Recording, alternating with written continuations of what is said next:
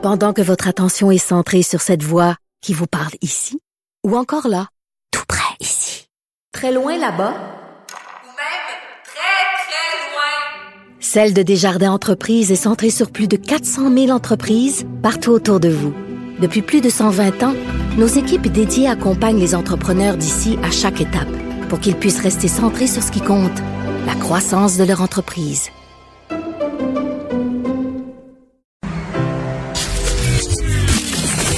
Caroline Saint-Hilaire. Pas d'enveloppe brune, pas de lobbying. Juste la vraie bonne radio, dans les règles de l'art. Cube Radio. Beaucoup de questions avec euh, la Sûreté du Québec et euh, qui de mieux que de nous, pour nous en parler que le vrai négociateur Claude Poirier. Bonjour Claude. Bonjour, Madame Saint-Hilaire. J'ai accepté de vous parler ce matin parce que c'est vous. Allez-y, Ah. je vous pose toutes vos questions. Bon, ben, nous sommes prêts.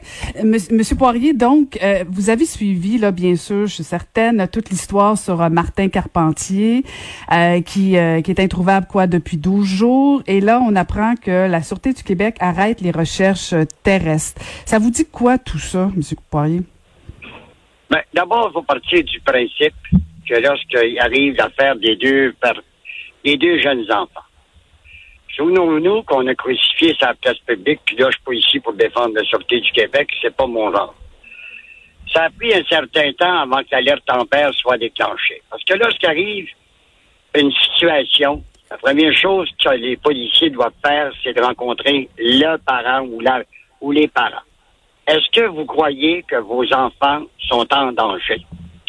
À ce moment-là, selon les informations, parce que vous dites que les informations sont au compte-gouttes, on laisse sous-entendre que la mère des deux fillettes aurait laissé savoir au premier policier qu'il n'y avait pas de danger, que le père aimait bien les deux filles, il n'y avait pas d'inquiétude. Donc, ça a pris un certain temps. On a regardé le dossier. Pour déclencher la Amber, il y a trois choses qui doivent être mises en force. C'est-à-dire, est-ce que y a du danger pour les enfants, la description des enfants, la personne qui pourrait être impliquée, puis s'il y a un véhicule. Donc, Carpentier a eu pas loin de 24 heures d'avance sur les policiers. Maintenant, qu'est-ce qui s'est passé? C'est un mystère total pour l'instant. Moi, j'ai pas vécu ça souvent dans ma carrière. Une chose semblable. Est-ce que, d'abord, il faut dire que le monsieur Carpentier est père d'un enfant, même s'il avait reconnu l'autre, l'autre enfant, la plus âgée. Est-ce que quelqu'un qui a l'intention de tuer ses enfants va s'arrêter dans un endroit pour leur acheter de la crème glacée molle, puis après ça, passer aux actes? Qu'est-ce qui s'est passé, peut-être, à la suite de l'achat des deux crèmes glacées, peut-être avec la plus vieille? Est-ce qu'il a appris des choses? Est-ce qu'il s'est passé de quoi lorsqu'il a été chercher des enfants? Est-ce qu'il y a eu une chicane? Ça, pour l'instant, on ne sait pas. La Sûreté du Québec donne pas beaucoup de détails.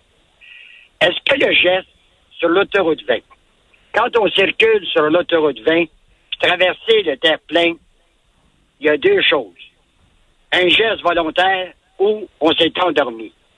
Là, il y a deux enfants dans la voiture. En peu de temps, traverse, paf, il réussit à sortir. Qu'est-ce qui s'est passé dans la tête de Carpentier? Parce que veut, veut pas, là, 6 ans puis 11 ans, ils ont été traumatisés, ces enfants-là. On laisse sous-entendre qu'ils ont fait deux, trois tonneaux. Est-ce qu'ils ont déposé un endroit pensant que quelqu'un viendrait chercher ou je vais aller chercher de l'aide? On ne sait pas. C'est la raison pour laquelle c'est crucial qu'on mette la main sur Carpentier vivant. Parce que si on trouve Carpentier mort, on ne saura jamais vraiment ce qui s'est passé. Maintenant, les autopsies ils ont été pratiquées. La Sûreté du Québec, je les comprends, au niveau de l'enquête, seule la personne qui a pu poser des gestes, s'il y en a eu, le sait, et les enquêteurs. Alors, c'est un mystère total. Là, ils ont fait des recherches pendant plusieurs jours. Ils ont dépensé énormément d'énergie. Ça n'a jusqu'à présent rien donné. Est-ce qu'ils en sont venus à la conclusion? Parce qu'on sait que Carpentier probablement visité une roulotte. Est-ce qu'il a réussi à mettre la main sur autre chose dans d'autres endroits parce qu'il y a des camps de chasse? Est-ce qu'il y a des armes à l'intérieur des camps de chasse? Est-ce qu'il a réussi à pouvoir capter des postes de radio? Parce qu'on a tellement parlé de l'affaire Carpentier des deux fillettes depuis ce temps. Puis lui, n'oublions pas, là, il a de l'avance pas loin de 24 heures sur les policiers. Moi, j'ai toujours pensé, après quelques jours, qu'il n'était plus dans la région. Alors, là, maintenant, c'est le mystère le plus complet. On porte en terre aujourd'hui les deux fillettes. Et là, je le dis, je le répète, c'est toutes des hypothèses. On ne sait pas. La Sûreté du Québec, les enquêteurs le savent, eux autres. Mais tant il y a aussi longtemps qu'on n'aura pas les Calisier Carpentier morts ou vivants, on va garder ça le plus secret parce que c'est des éléments d'enquête. Et, et, vous semez le doute, M. Poirier, avec euh, les hypothèses que vous soulevez, euh, soulevez des, doutes dans mon esprit, euh, parce que est-ce que la Sûreté du Québec, on avait l'impression, on va se le dire, que c'est lui qui a tué les enfants. Peut-être que c'est un raccourci, vous allez me dire, euh, mais est-ce que la Sûreté du Québec aurait pas dû peut-être user d'une, utiliser une stratégie de dire que on sait que c'est pas lui qui les a tués pour peut-être tendre un piège à M. Carpentier? Non, c'est des, des moyens d'enquête que, comme je vous dis, tant a aussi longtemps, la, la Sûreté du Québec se garde des éléments de preuve. On a retrouvé des éléments, une scène de crime, ils ont retrouvé des éléments, mais tant, tant on ne saura pas de quelle façon ces enfants-là sont, sont, sont décédés. Est-ce qu'ils sont décédés à cause des blessures qu'ils ont subies lors de l'accident avec plusieurs tonneaux? Quelle était l'idée dans tête de Carpentier? Le seul gars qui peut répondre, c'est lui. C'est pour ça que je trouve extrêmement important qu'on puisse le localiser, puis j'espère qu'il va être vivant, parce qu'autrement, on ne saura jamais ce qui s'est passé il y a 12 jours entre les deux enfants, même si on apprendre que les enfants sont morts de, de telle façon, mais quelle était l'attitude de Carpentier? Très intéressant, M. Poirier. Et je veux vous entendre absolument sur euh, sur toute cette vague de dénonciations d'agressions sexuelles, notamment euh, le scandale entourant les François Blanchet. Vous avez vu, il a nié hier catégoriquement. Euh, comment vous trouvez tout ça, vous, M. Poirier? Ben moi, je pense que là, on a la chance. Au niveau du directeur des poursuites pénales et criminelles, des corps policiers importants, de mettre sur pied des équipes. Pas, on va s'occuper, là Madame la ministre de la Sécurité publique, là, elle va faire quoi avec son livre sur la réforme policière? On se rend compte d'une chose, les personnes qui ont été victimes d'agressions sexuelles dans notre société n'ont pas confiance au système judiciaire. Là, on est devant une situation extrêmement dangereuse. Parce que derrière un clavier, on peut salir la réputation de quelqu'un, cette personne-là, même si elle est blanchie, elle ne pourra jamais se relever. Je parle pas du cas de M. Blanchette. Alors, pourquoi, là, pour l'instant, le ministère de la Justice, le nouveau ministre de la Justice, qui a remplacé l'ancienne, quand on entend le premier ministre du Québec qui endosse presque d'une certaine façon la dénonciation, c'est ces médias sociaux, moi, ça m'inquiète.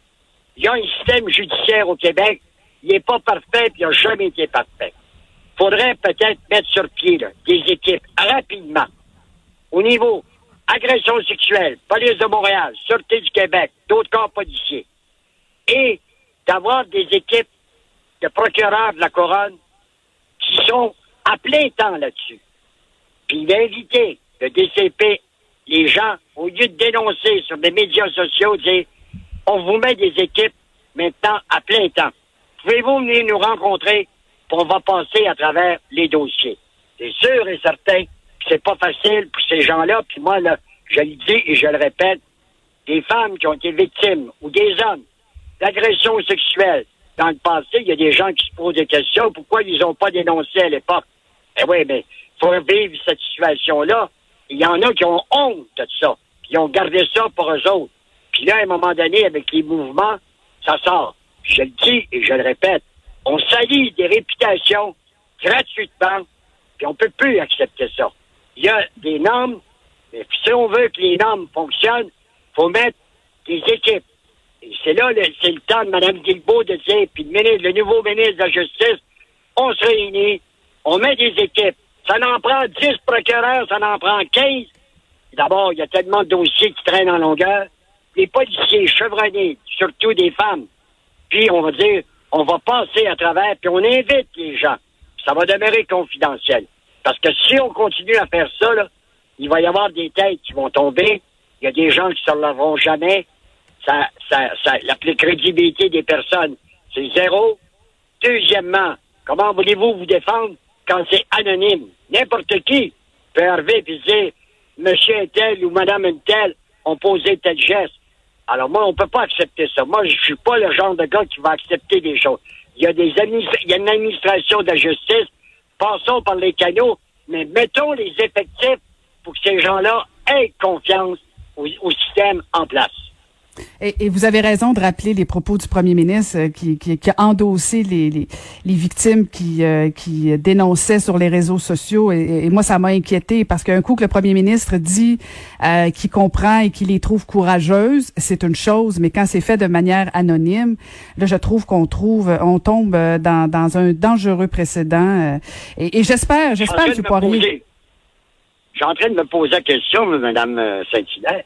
Madame Charette, elle va-tu rester longtemps au Conseil des ministres parce qu'elle n'a pas eu la même version des faits?